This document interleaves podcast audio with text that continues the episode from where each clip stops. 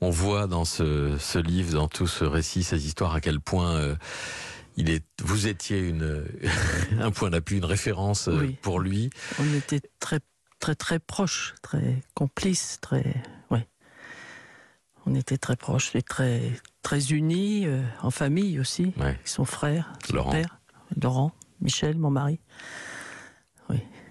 Il y a 100 anecdotes sur le jeune Charles, sa joie de vivre, ses canulars au téléphone. Mais, mais il y a aussi ces, ces combats. Richard Malka, l'avocat de Charlie, qui a toujours été à vos côtés et qui signe la, la postface de ce livre, parle de Charles comme d'un d'un combattant politique euh, engagé, enragé quand il s'agissait de défendre ses convictions profondes, la liberté d'expression, L'expression, la justice sociale, la laïcité accablée par les bigots de toutes les chapelles.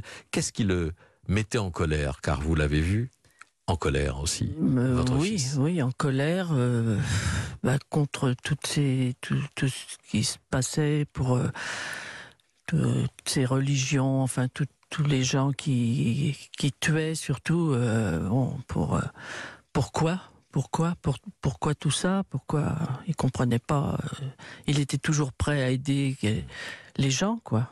Bon, les religions, il critiquait pas les religions. Chacun avait le droit de pratiquer une religion, mais il comprenait pas toute cette violence. Tout, et son combat, c'était la liberté d'expression, liberté de la presse. Et, et il aidait tout le monde. Il était toujours prêt à aider, à aider les gens, ça c'est sûr.